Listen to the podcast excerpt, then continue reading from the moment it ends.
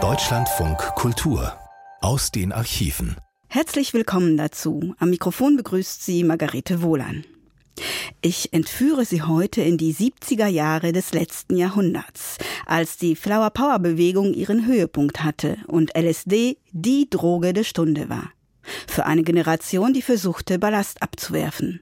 So zumindest eine Deutung, die Olaf Leitner, Autor unserer heutigen Archivsendung, präsentiert. Im Mittelpunkt der folgenden Stunde steht jedoch Timothy Leary, der LSD-Guru der Hippie-Bewegung. Der US-amerikanische Mediziner und Psychologe war überzeugt, dass LSD, eines der stärksten bekannten Halluzinogene, das Bewusstsein bei richtigem Gebrauch in neue Sphären führen kann. Für die einen war er der Befreier der Menschheit, für die anderen ein Egomane oder gar ein Staatsfeind. Olaf Leitner schafft es, durch eine Montage aus Musik und Texten die psychedelischen Drogen und ihre Bewusstseinsveränderungen akustisch zusammenzuführen und damit den Sound der 1970er Jahre wieder auferstehen zu lassen. Er beginnt seine Sendung mit dem Song Legend of a Mind von Moody Blues. Die Band hat das Lied Timothy Leary gewidmet.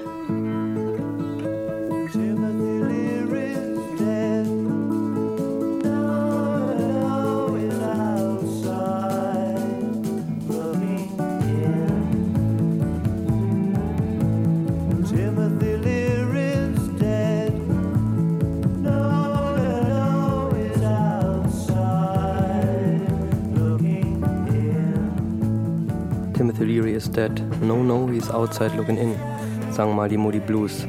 Er sieht von draußen nach innen, aber das gilt nicht mehr. Tim Leary blickt von innen, blickt aus der Zelle der Minz-Kolonie des St. Louis Obispo Gefängnisses in Kalifornien nach draußen und wartet auf Joanna.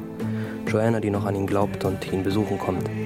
Die auf ihn wartet, einen der teuersten Amerikaner, Staatsfeind Nummer 1 und 16 Millionen Mark wert endet es mit Filmtiteln, mit Hollywood-Schmalzigkeiten, mit einer Love Story des Godfathers of a Soft Drug World.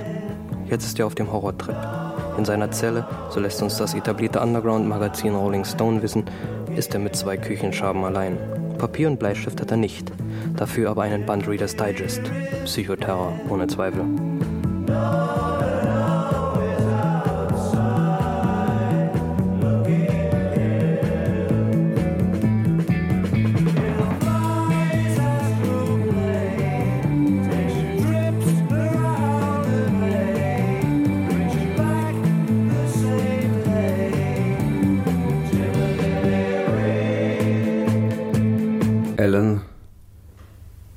Was ist der Sinn des Lebens? Merken Sie sich die Stimme, er spricht in Leary. Ellen, was ist der Sinn des Lebens? Das ist die Frage. Wie meinst du das? Der Sinn des Lebens ist, die Frage zu stellen, was ist der Sinn des Lebens? Kinder der Vergangenheiten, Helden aus den grauen Zeiten, der Gestirne Riesengeister wunderlich gesellt, holde Frauen, ernste Meister, Kinder und verliebte Greise sitzen hier in einem Kreise, wohnen in der alten Welt. Bevor ich in tiefen Schlaf versinke, will ich den Schrei des Schmetterlings hören. Die meisten Symbole in seiner Lyrik konnte Jim Morrison nur allein aufschlüsseln. Aber der Schrei des Schmetterlings bietet sich an als Bild für das Unsagbare der psychedelischen Erfahrung. Jede positive Aussage über letzte Dinge muss in der andeutenden Form des Mythos, der Poesie geschehen. Ein paar Leute, die wir hier zitieren, wollen wir gleich herausheben. Alan ist Alan Watts, Beatnik-Poet und Sehenspezialist. Der Stein der Weisen, letztlich auch Learys Thema, findet keine geologische Definition, erst recht keine metaphysische. Er bleibt das ewige Geheimnis. Ob es wirklich nur eine Frage des Wortschatzes ist, wie Leary nachher sagen wird, wer glaubt es? Aber diese Dinge müssen mal raus aus der Versenkung, aus dem heiligen Dämmer. Was ist das? Ewige Wahrheit. Was ist das? Das ist schon mal eine typisch europäische Frage. Die Weisen aus dem Morgenland lehren uns so zu fragen. Wie ist das? Lao Tse weiß es ohnehin besser. Das Unergründliche, das man ergründen kann, ist nicht das Unergründbar Letzte. Der Begriff, durch den man begreifen kann, zeugt nicht vom Unbegreiflichen. Größte Schwierigkeit aber bleibt, ein menschliches Verstehen des Menschen in menschlichen Begriffen zu erreichen. Ronald D. Lang, Psychiater Schottland. Warum redet ihr denn nun auch noch von Kommunikation? Immer vom Reden zu reden kann man bald nicht mehr hören. Weil das der einzige Punkt war, bei dem Leary hilflos ins Schleudern kam. Über einen Bereich zu sprechen, für den es noch keine Vokabeln gibt. Und gerade hier hat er doch so viel mitzuteilen. Immerhin ist er ein Idol. Nach eigener Aussage eine charismatische Persönlichkeit des öffentlichen Lebens, die anziehend wirkt und sexuelle Reaktionen stimuliert. Die Scene-Zeitung Ost nennt ihn eine kosmische Hure. Seine Gegner haben noch ganz andere Sachen gesagt. Abführmittelverkäufer, Pathologieförderer, Halluzinationenmacher. Er bewegt sich in einem geistigen Disneyland und er ist ein fanatischer Kommunist. Er ist größenwahnsinnig. Er plädiert für den hemmungslosen Drogenkonsum. Er geht mit Psychosen hausieren. Er ist irrational und er ist der größte Langweiler der Welt. Wer ist Timothy Leary?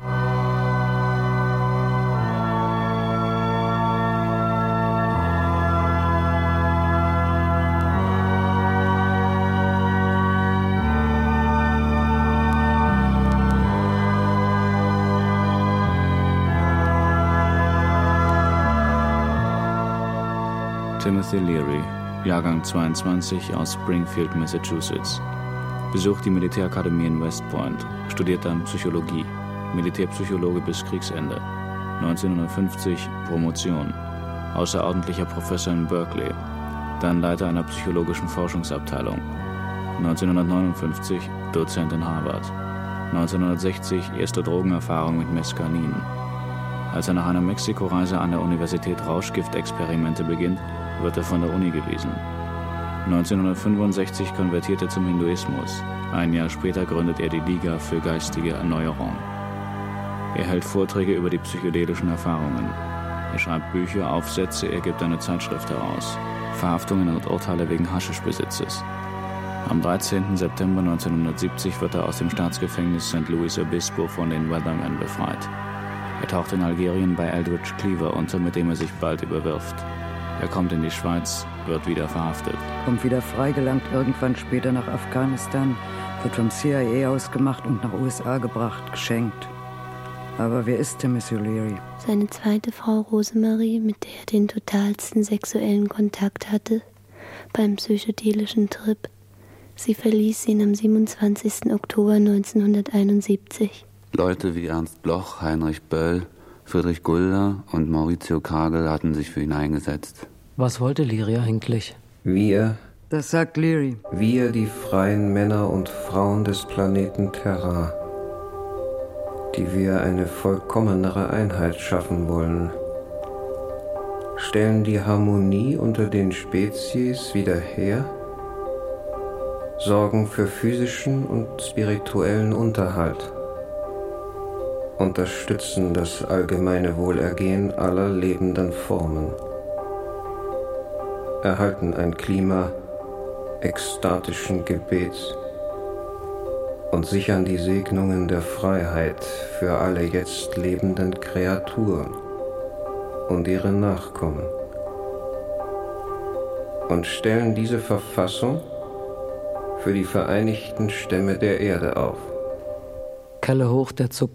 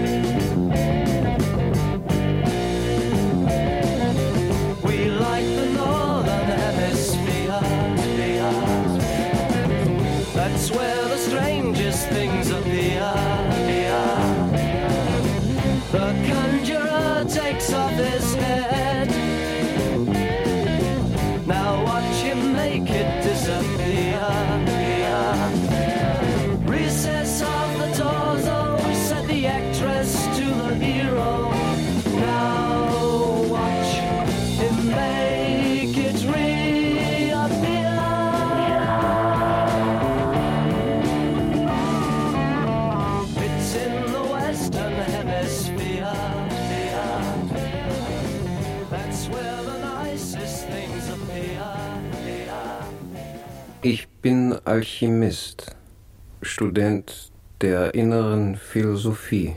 Das Hantieren der Alchemisten in ihren verschwiegenen Laboratorien war eigentlich ein psychischer Vorgang in pseudochemischer Sprache. Während sie nach Gold suchten, suchte ihre Seele nach Erkenntnis und Weisheit. Leary hat nun dafür gesorgt, dass beide Dinge zusammenkommen. Die Resultate der Alchemie, oder sagen wir höflicher der Chemie, sollen uns helfen zu erkennen, uns zu erkennen. Und damit begann das Problem. Während seine Umgebung damit beschäftigt war, die Außenwelt zu ergründen und aktenkundig zu machen, wollte er nach innen steigen. Auf dem Weg dorthin traf er Gesinnungsfreunde, die Philosophen Asiens. Es gibt zwei Auswege aus der philosophischen Grundisolierung des Menschen. Man kann sich herausschlafen, indem man Kinder zeugt, und das bedeutet eine gewisse Unsterblichkeit. Oder man kann aussteigen, der Buddhismus, die mächtigste Psychologie, die der Mensch je entwickelt hat, sagt substanziell genau das. Ich habe mich dafür entschieden, das Lebensspiel weiterlaufen zu lassen. Ich bin ein Hindu, kein Buddhist. Es wird immer komplizierter. Zwei Kulturkreise knallen aufeinander und dazwischen laviert die Psychologie. Die Alchemisten hatten recht. Gemeiner Stoff kann in Gold verwandelt werden. Anscheinend haben sie immer nur an der falschen Stelle gesucht. Peter Stafford, Untergrundschreiber. Ach ja, klar, die Chemie und die Drogen. Ein Typ, den ich kenne, hat sich vor ein paar Wochen totgefixt. Es führt ein Weg zurück. In jede Zelle ist eine molekulare Erinnerungs- und Bewusstseinskette eingebaut, die wir als DNS-Code bezeichnen. Der genetische Plan der die Konstruktion unseres Körpers entworfen und ausgeführt hat. Das ist eine alte Molekülkette, die Erinnerungen an jeden früheren Organismus bewahrt, der zu unserer gegenwärtigen Existenz beigetragen hat. Ihr Körper trägt einen Proteinbericht über alles, was Sie seit dem Augenblick erlebt haben, in dem Sie als einzelliger Organismus empfangen wurden. Wenn der LSD-Reisende von Wiedergeburtsvisionen berichtet, so hat das nichts Mystisches oder Übernatürliches. Es ist einfach moderne Biogenetik.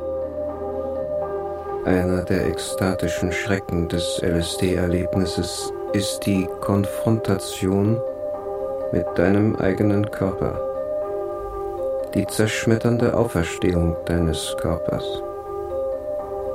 Du wirst in die Matrix von Quadrillionen von Zellen und körpereigenen Kommunikationssystemen gestürzt. Die zellulare Flut. Die zellulare Sintflut? Ein biblischer Vorgang mit umgekehrten Vorzeichen. Die Katastrophe ist gesucht. Eine Arche Noah ist verpönt. Die Erinnerung an die Urahnen ist an 48 Chromosomen konzentriert. Im Weg zurück soll das Ego ersaufen. Was bleibt? Was bleibt? Die Persönlichkeit als Geflecht der DNS-Ketten. Wortspiele, was ist Persönlichkeit und was ist Ego? Ego bist du mit deinen vergänglichen Wünschen, du als Individuum innerhalb einer zeitlich begrenzten Daseinsspanne. Sagst du das? Es geht doch hier um Leary. Und Persönlichkeit oder Über-Ich oder wie auch immer ist das, was gelebt hat, lebt und weiterleben wird im ergänzten Zellenspiel. Was sich die Leute so ausdenken, um ein paar Trips zu schmeißen. Was war denn zuerst da? Liris Trip-Erfahrung oder die Philosophie darum? Das weiß keiner. Was motivierte was? Festgehalten erstmal dies. Leary will nach innen zurück bis in unsere Anfänge. Aber so einfach ist das nicht. Was will er noch?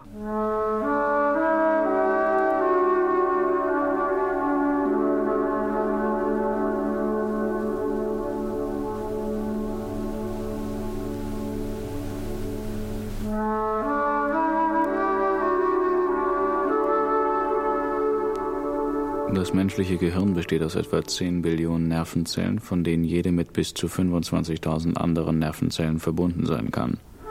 Die Zahl der Zwischenverbindungen, die das ergibt, würde sogar die verblüffen, die gewöhnt sind, mit astronomischen Zahlen zu hantieren. Etwa 100 Millionen Signale fluten innerhalb einer Sekunde, ausgehend von den verschiedenen Sinnesorganen im Gehirn zusammen.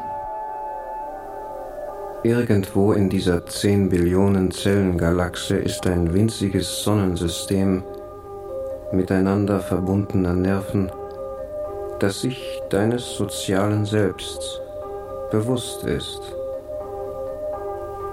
Dein Ego ist für dein Gehirn, was der Planet Erde für unser Milchstraßensystem mit seinen 100 Millionen Sonnen ist.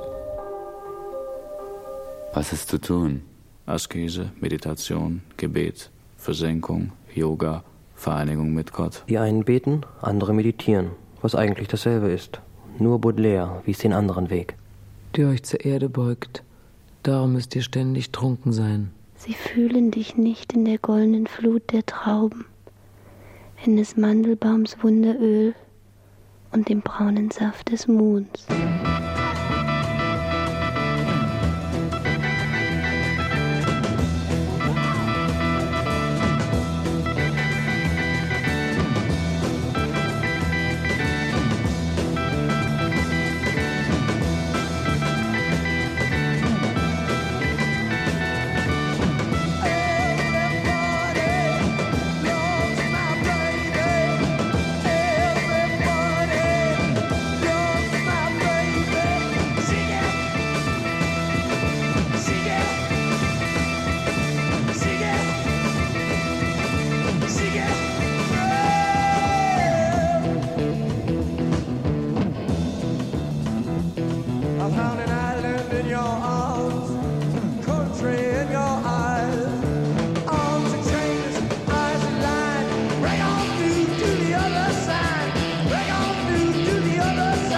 Brich durch zur anderen Seite, brich durch zu dir selbst.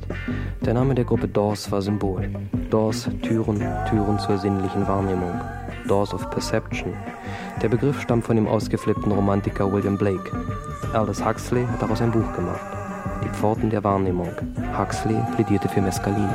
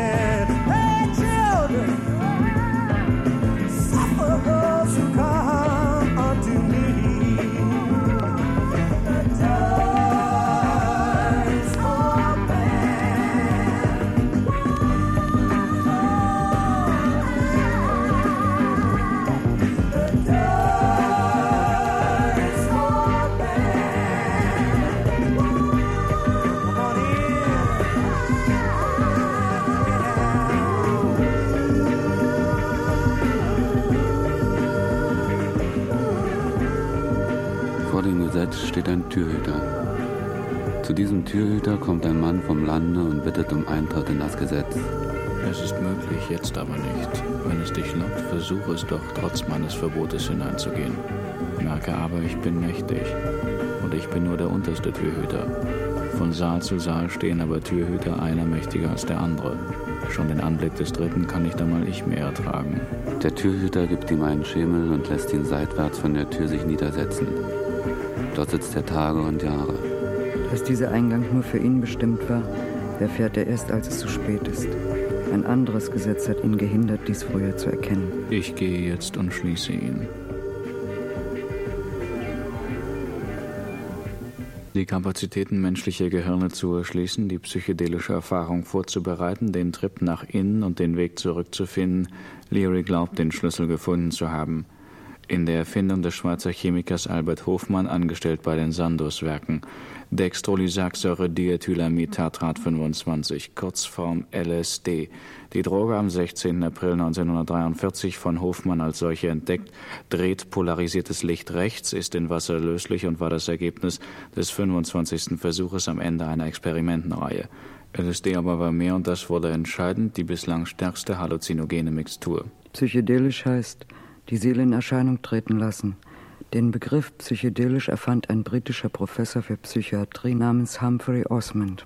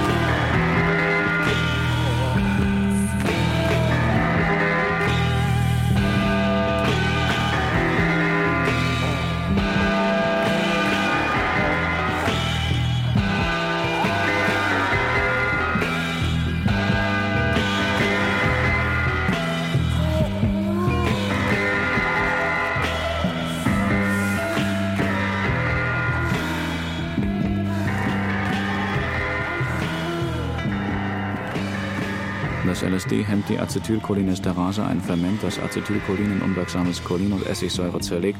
Und von anderen Halluzinogenen ist bekannt, dass sie spezifisch den Durchtritt biogener Amine durch Zellmembran in den Speichergeweben hemmen. Aha. Eine der letzten und neuesten Untersuchungen, die ich selbst äh, mit einem Mitarbeiter aus der Genetik gemacht habe, die äh, Ergebnisse sind noch nicht veröffentlicht, weist darauf hin, dass nicht LSD wie vorher vermutet wurde, bei chronischem Konsum genetische Veränderungen macht, sondern Haschisch. Wir haben eine hochsignifikante Veränderung des äh, genetischen Materials bei Haschischrauchern gefunden und vermuten, dass also auch auf diesem Gebiet da noch einiges auf uns zukommt. Leary hat äh, den Doktor der Medizin gemacht und hat auch Psychologie studiert. Er war damals ein Fachmann auf seinem Gebiet und äh, hatte äh, dann einen Ruf bekommen als Dozent äh, für klinische Psychologie. Äh, er war sicher als Wissenschaftler, als seriöser Wissenschaftler anzusehen und zu bezeichnen. Nur was er später daraus gemacht hat, äh, wie er die wissenschaftliche Terminologie verbunden hat mit ideologischen Inhalten, mit eigenen philosophischen Gedankenkomplexen, wie er das als Lehre, als quasi religiöse Verkündigung belegt mit äh, messianischen Ansprüchen. Er hat sich selbst als Jesus nicht bezeichnet, aber auf jeden Fall mit Jesus, mit Gandhi, mit Buddha, mit vielen anderen verglichen. Das sind natürlich Dinge, äh, wo man mit gutem Gewissen Liri den Anspruch eines äh, Wissenschaftlers absprechen kann. Aber eigentlich sollten Drogen nicht von der Biochemie untersucht werden, sondern von der Soziologie. Wenn du ein Bild analysierst, kümmerst du dich ja auch nicht um die chemische Formel der Ölfarben. Was sein muss, muss sein. Mein Geist, meine Seele oder wie man es nennen will, kurz so ungefähr alles, was ich im Kopf hatte, fing an, sich zusammenzuziehen. Mein intellektuelles Ich wurde kleiner und kleiner. Erst wie eine mittelgroße Kartoffel, dann wie eine Schweizer Pille. Sagt das Leary? Den Leary spreche ich. Nein, das sagte Wilhelm Busch. Wie eine Schweizer Pille, dann wie ein Stecknadelkopf, dann noch kleiner und noch kleiner, bis es nicht mehr ging. Ich war zum Punkt geworden. Eduards Traum.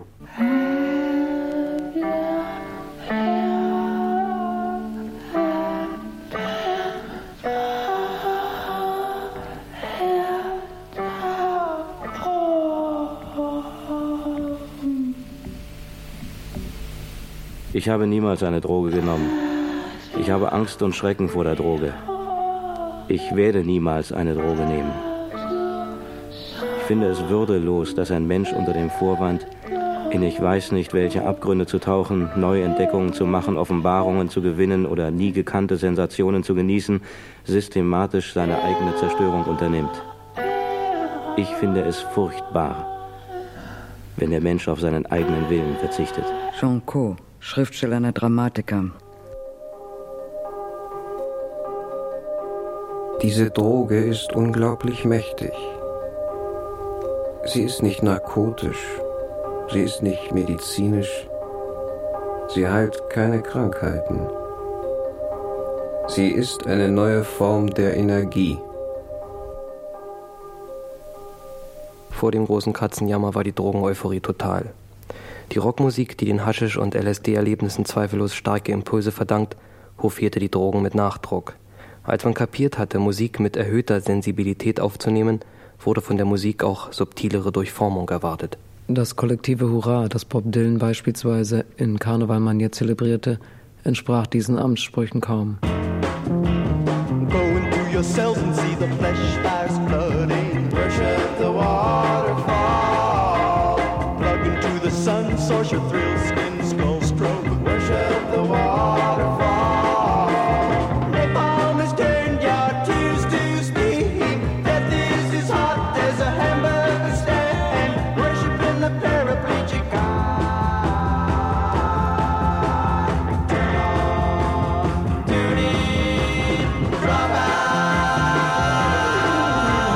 Das wurde Liris Formel, denn nichts ist schöner als eine Weltanschauung, die man in einem Slogan zusammenfassen kann. Turn on, tune in, drop out. Das bleibt den Leuten im Kopf, nicht aber das Gerüst unter der glatten, fassbaren Oberfläche.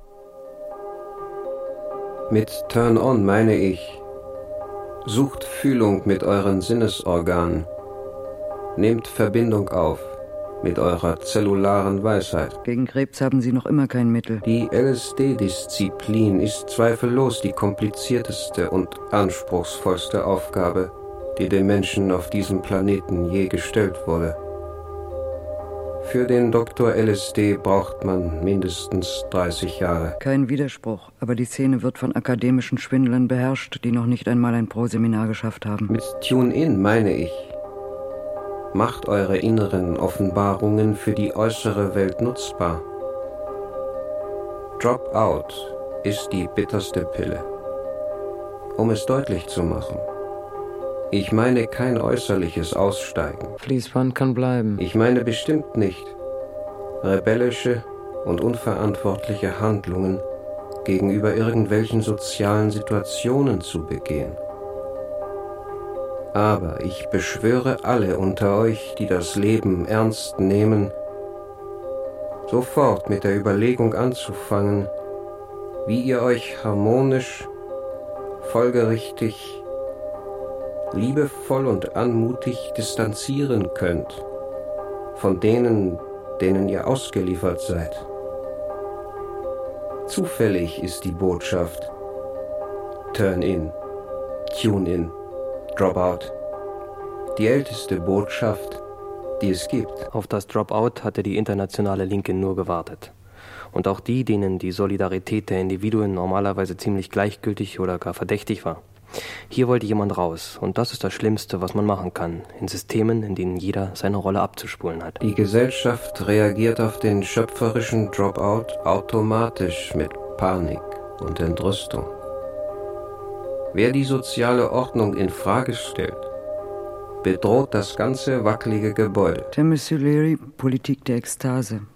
Timothy Leary fiel später in einem Interview mit der Münchner Abendzeitung. Die Entwicklung der vergangenen Jahrzehnte hat es mit sich gebracht, dass wir heute nicht mehr leben können, ohne uns in einer Gesellschaft zu engagieren.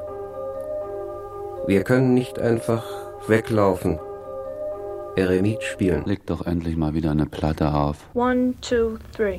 If you close the door, the night could last forever. Leave the sun shine out and say hello to never. All the people are dancing and they're having such fun. I wish it could happen to me. But if you close the door, I'd never have to see the day again. If you close the door, the night could last forever. Leave the wine glass out and drink a toast to never. Oh, someday I know someone will look into my eyes and say, Hello, you're my very special one. But if you close the door, I'd never have to see the day again. Dog potty bars, shiny Cadillac cars, and the people on subways and trains look green gray in the rain as they stand disarrayed. All but people look well in the dark. And if you close the door, the night could last forever. Leave the sun shine out and say hello to never. All the people are dancing and they're having such fun. I wish it could happen to me. Cause if you close the door, I'd never have to see the day again. I'd never have to see the day again. Once more, I'd never have to see the day again. Daran geraten bin ich erstmal aus Neugier. Und insofern ist mir das eigentlich hinterher erst klar geworden, warum ich Drogen nehme. Das heißt, die ersten Erfahrungen lassen sich da nicht auf dieser Ebene abhandeln, weil das hat sich einfach so ergeben. Nicht, man ist angesprochen worden, man hat die Möglichkeit gehabt, war irgendwie eine Versuchung, andere haben davon erzählt, nicht? Na, dann macht man es auch irgendwie. Ne? Und hinterher habe ich erst versucht, also mir darüber klar zu werden, was das eigentlich ist, was es mir bringt ja, habe darüber nachgedacht und für mich persönlich festgestellt, dass Drogenerfahrung für mich eine Sache ist, die eine Bereicherung darstellen. Also was für mich zu dem, was der Klaus eben aufgezählt hat, noch ein schwerwiegendes Argument ist, ist, dass also ich die Tendenz habe, zum Beispiel Problemen auszuweichen und dass, wenn ich auf einem Trip bin, Probleme sich mir mehr oder minder aufdrängen, die ich selbst habe. Das heißt, dass ich gezwungen bin, mich mit ihnen zu beschäftigen. Und das bedeutet, dass ich also das benutze sozusagen, um zu rekapitulieren, was mit mir in dem Augenblick passiert, um mir das zu verdeutlichen. Der Ablauf eines Trips ist kurz gesagt so, dass er auf einen Höhepunkt hinstrebt und dann langsam wieder abnimmt. Und in der Phase des Abnehmens, wo also die Unsicherheit weg ist, die so lange besteht, bis man den Höhepunkt erreicht hat, ist man durchaus in der Lage, sich zu konzentrieren. Also ich nehme meistens Drogen jetzt auch zum Beispiel auf Selbstbefriedigung, wenn man so sagen will. Ja, ich habe zum Beispiel, also ich nehme jetzt keine Trips mehr, aber ziemlich reichlich äh, Haschisch. Naja, und da habe ich dann unter dem Zustand dieser Droge habe ich dann immer ziemlich viele Assoziationen und Gedankengänge, die sich manchmal überschlagen, aber meistens auch ziemlich kontrolliert kommen und ziemlich schnell kommen und das freut mich dann immer einfach, ja, dass ich so viele Gedanken habe. Das ist natürlich auch nur für jemanden interessant, der eine gesunde Ich-Struktur hat, nicht? Weil wenn die Struktur nicht gesund ist und die Konflikte sind zu stark, dann ist die Gefahr sehr groß, dass man daran ausflippt. Also ich habe bis jetzt noch nie Schwierigkeiten gehabt auf Trips. Also. Baudelaire kiffte mit dem Maler Delacroix zusammen. Ein Vietnamsoldat vollbrachte nach ein paar Joints Heldentaten und erhielt die sehr sparsam verteilte Congressional Medal of Honor. Sowas liest sich immer gut. Arsch macht dumm. Der LSD-Trip wurde zum Party-Kick, zum Jet-Set-Spaß und zum Konsumartikel. Das hatte Liri nicht gewollt, aber verhindern konnte er es auch nicht. Hier handelt es sich um etwas, was unsauber und des Teufels ist. Es handelt sich darum, unerbittlich verschlungen zu werden vom uferlosen Wahnsinn. Passt auf. Jean Co. Die Droge produziert lebende Leichname, ausgedörrte Lumpen, die ihre weichlichen Hände nicht nach wirklichem Lebensdrama, nicht nach echter Lebensfreude ausstrecken. Ich habe die Droge niemals genommen. Ich werde sie niemals nehmen. Freue dich über deine weiße Weste. Die Rauschgifttoten geben dir recht. Schon gut. Aber außer Blumenpflücken hast du auch nichts anzubieten.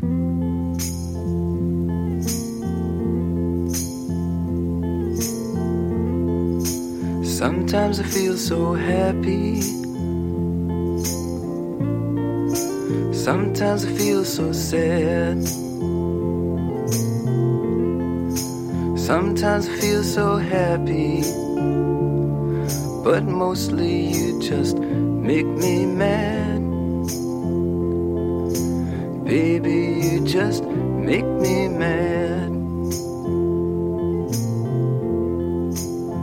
Linger on,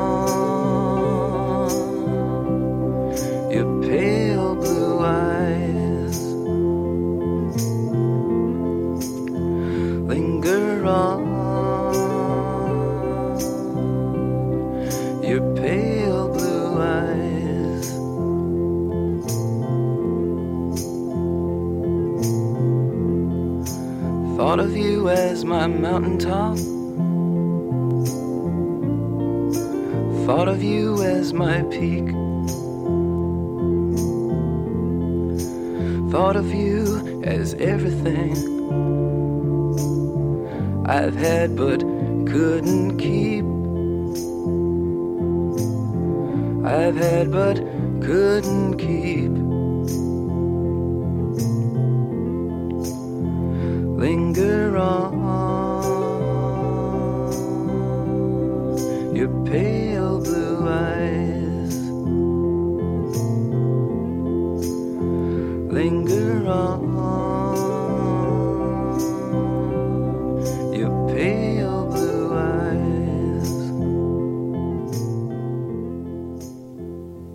Und sie waren beide nackt, der Mensch und sein Weib, und schämten sich nicht. Und das Weib schaute an, dass vom Baum gut zu essen wäre, und dass er lieblich anzusehen und ein lustiger Baum wäre, weil er klug machte. Und sie nahm von der Frucht und aß und gab dem Mann auch davon, und er aß. Da wurden ihrer beiden Augen aufgetan, und sie wurden gewahr, dass sie nackt waren und flochten Feigenblätter zusammen und machten sich Schürze.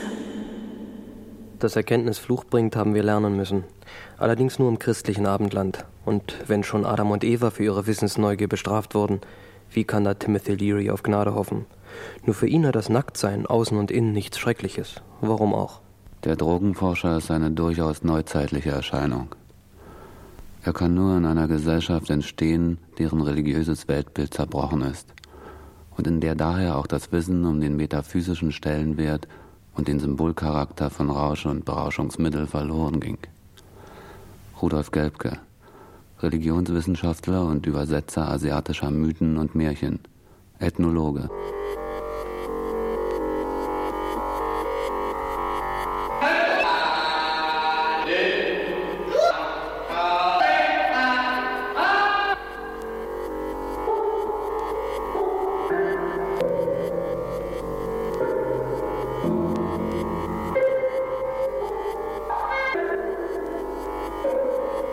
7 Uhr abends nach langem Zögern Haschisch genommen.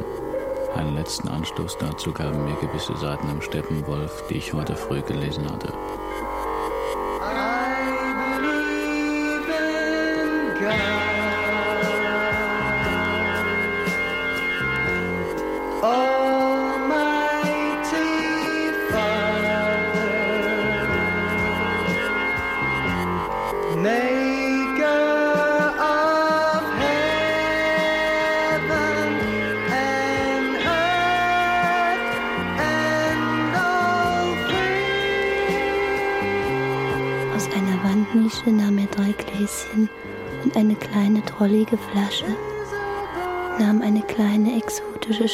Aus farbigen Hölzern, schenkte aus der Flasche die drei Gläschen voll, nahm aus der Schachtel drei dünne, lange gelbe Zigaretten, zog aus der seinen Jacke ein Feuerzeug und bot uns Feuer an.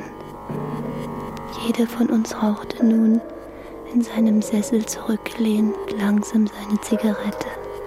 Wenn Walter Benjamin seine psychedelischen Seancen abhielt, saß Bloch neben ihm und streichelte sein Knie. Walter Benjamin, Kulturkritiker. Ernst Bloch, Philosoph. Ein bisschen wundert es mich, dass die Antidrogenstimmen dann meist aus der zweiten Garnitur der Intellektuellen kommen. Weil die erste auch schon aus dem Paradies gejagt wurde und die Erkenntnis schnell noch mitnehmen konnte. Darüber muss ich jetzt nachdenken. Spielt mal ein schönes Lied.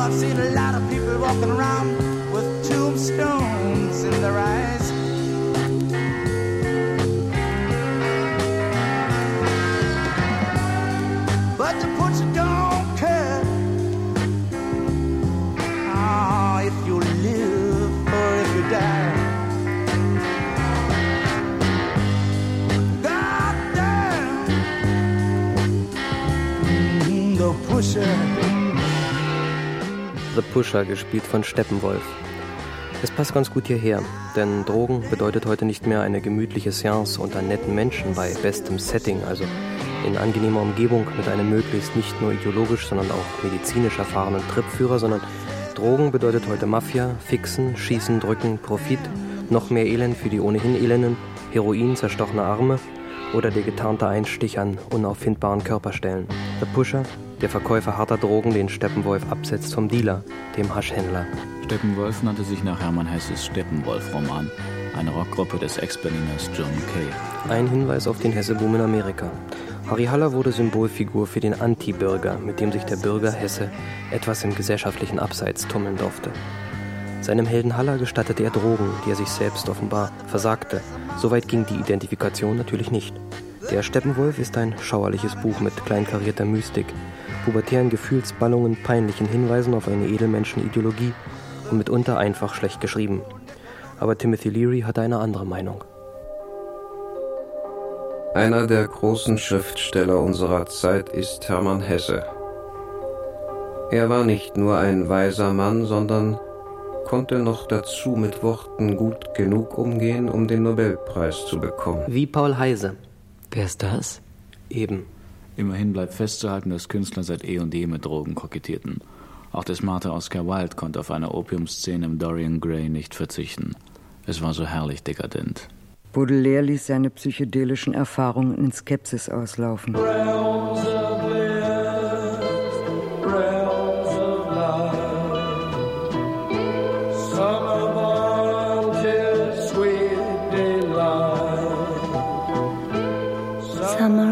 to sweet delight, some born to the endless night. We are led to believe a lie when we see not through the eye. Die Doors erinnerten sich an William Blake, jenen romantischen Dropout-Poeten, dem sie ihren Namen verdanken. Sie witterten bei ihrem frühen Vorbild psychedelische Erfahrungen und Jim Morrison, einst das Sexidol Amerikas, mit den Häuten eines ungeborenen Fohlens bekleidet, wollte eigentlich immer Lyriker sein wie Blake und nicht Showstar. An American Prayer war seine Visitenkarte. Wir haben uns in dem alten Theater versammelt, sinnlos, um unseren Hunger nach Leben anzuzeigen und die wärmende Weisheit der Straße zu fliehen. Ich berührte ihre Hüften und der Tod lächelte. Weißt du, wie bleich, wie böswillig, furchtbar kommt der Tod in einer Stunde, die niemand kennt, wie ein aufgeschreckter, überfreundlicher Gast, der ihm das Lager bereitet.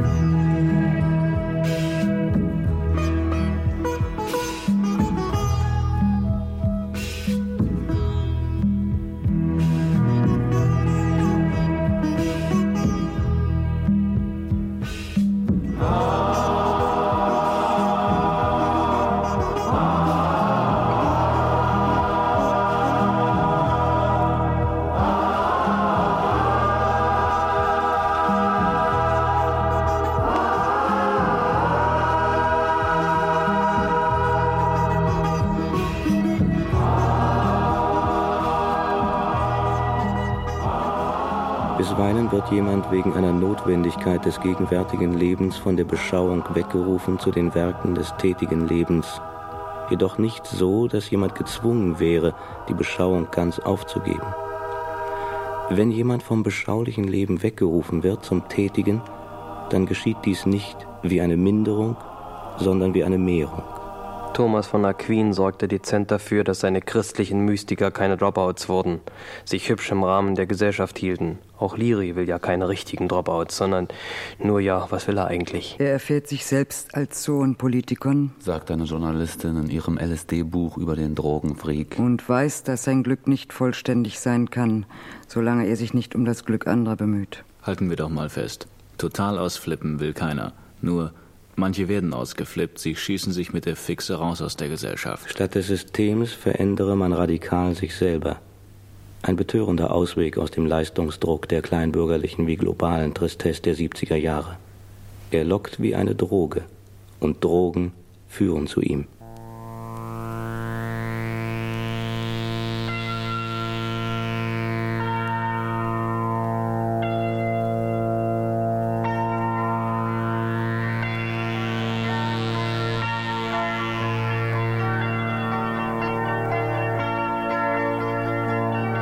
Wir sind sozial darauf trainiert, die totale Versenkung in den äußeren Raum und die äußere Zeit für normal und gesund zu halten.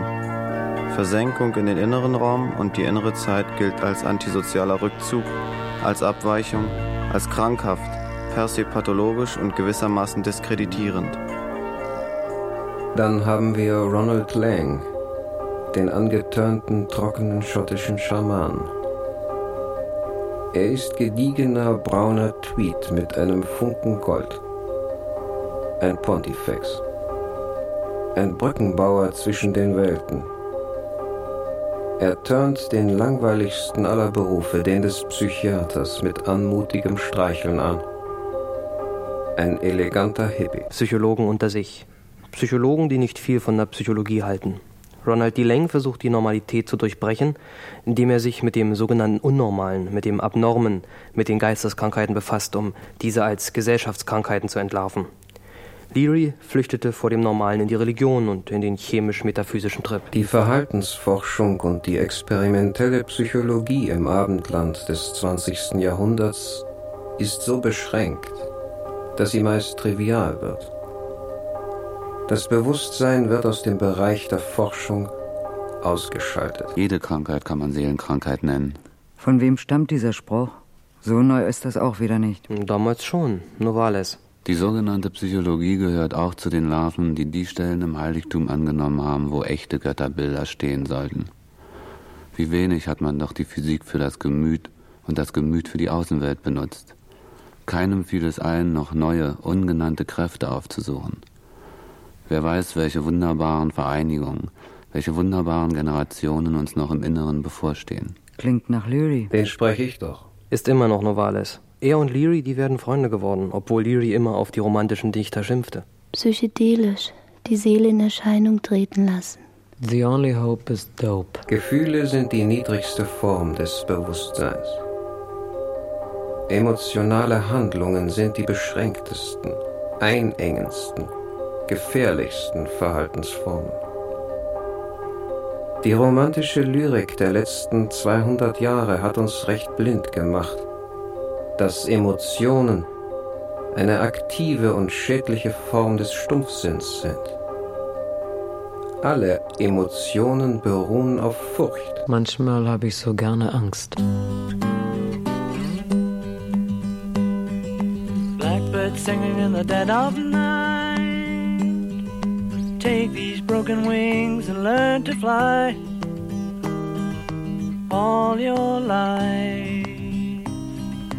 You were only waiting for this moment to arise.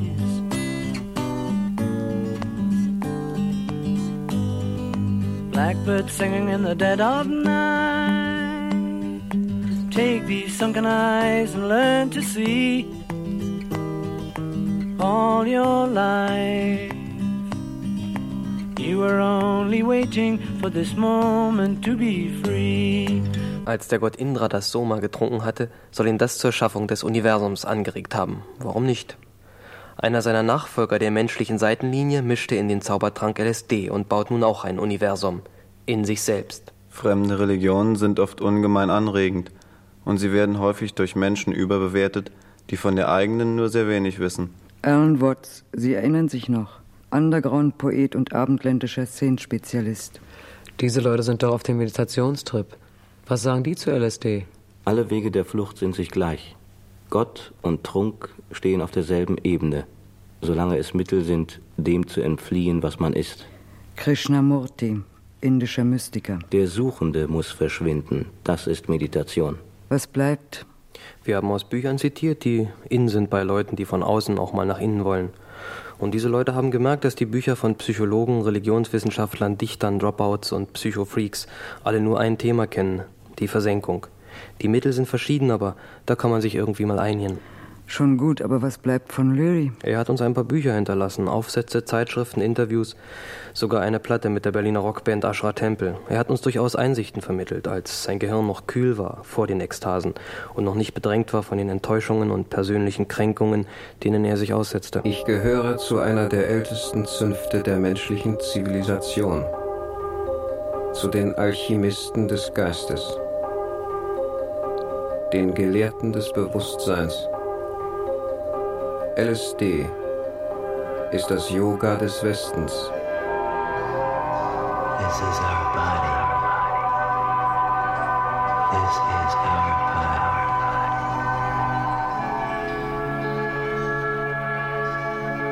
Soweit Olaf Leitner über LSD und seine Wirkung, den LSD-Guru Timothy Leary und seine vielen Geistesverwandten von Franz Kafka über die Doors bis hin zu Achim Reichel.